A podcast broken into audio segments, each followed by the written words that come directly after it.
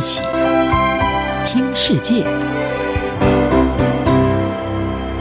欢迎来到一起听世界，请听一下中央广播电台的国际专题报道。今天的国际专题要为您报道的是：是福还是祸？从阿富汗危机看难民生物识别系统。阿富汗民兵组织塔利班趁着美军撤离的空窗期，迅速的攻城略地，拿下控制权。而当这些叛乱分子在八月十五号攻进首都喀布尔的时候，其实居民非常的担心，由援助机构和安全部队所维护的生物识别数据库可能会被塔利班用来追踪，并且锁定他们。因此，专家早就警告联合国和发展机构收集生物识别数据。并且强制使用数位身份证，将会凸显难民和其他脆弱团体的风险。非盈利的数位权利团体 Access Now，它的区域负责人威玛就说：“多边和发展援助机构对于了解当地情况，像是谁能够使用这些数据，还有是不是会被当作延续不平等还有歧视之用，并没有足够的重视。”威马他表示，阿富汗的例子格外的令人震惊，因为这些机构早就已经清楚这个国家的苦难史，应该要汲取在缅甸还有其他地方的经验，早早的为可能会发生的最坏情况来预做准备。根据调查新闻网站拦截他的报道。塔利班在攻入喀布尔之后，已经缴获美军的手持式跨部门身份认证设备，里面含有大量的指纹、虹膜生物特征数据，而这些生活史资料可能会被用来找出曾经协助过西方盟军的一些阿富汗人，以利塔利班来进行报复。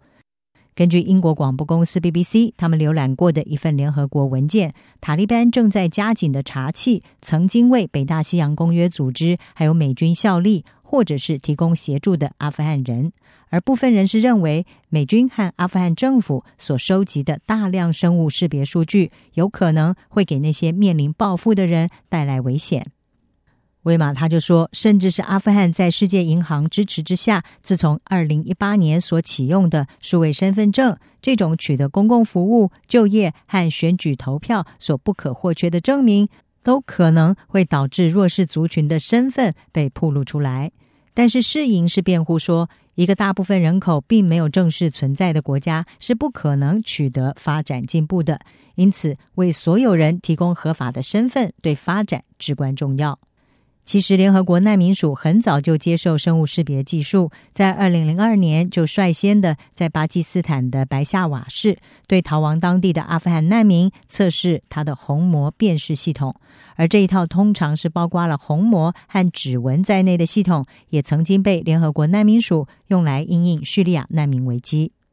联合国难民署是表示，生物识别登记能够更准确的计算以及识别难民，来确保更有效的登记和援助交付，同时也有助于防止欺诈罪行。但是，批评人士除了对于这套系统提出科技上的挑战，像是错误的面部识别匹配之外，同时也认为生物识别的难民登记有可能会被高举安全理由大旗的当地政府还有未经授权的使用者所滥用。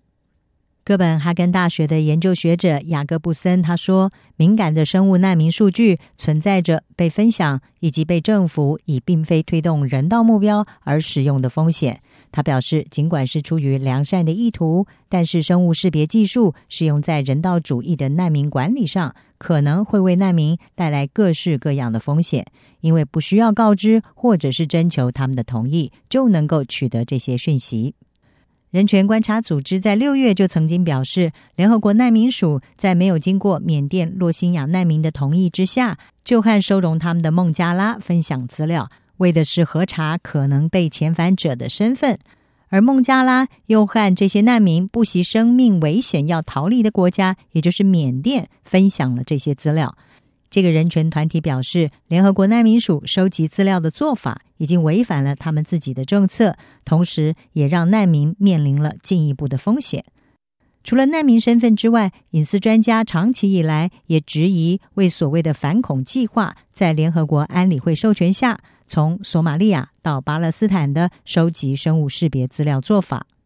国际隐私权组织在五月的时候就曾经表示，美国在伊拉克和阿富汗实施生物识别系统来区分叛乱分子和平民的做法，并没有在事前针对人权的影响进行评估，也没有采取安全保障措施预防这些资料被滥用。在惊慌失措的阿富汗人民汹涌的要逃离他们的国家之际，塔利班虽然声称不会报复前任政府的官员和士兵，或者是承包商，还有为国际部队工作的翻译人员，但是威马也警告，援助机构和政府当局必须要仔细的监控这些身份或者是资料库系统，要隐藏或者是阻止塔利班会立即取得这些讯息。因为这些数据可能引发针对活动人士或者是前政府高层的血腥报复。以上专题由吴宁康编撰，海清清播报。谢谢您的收听。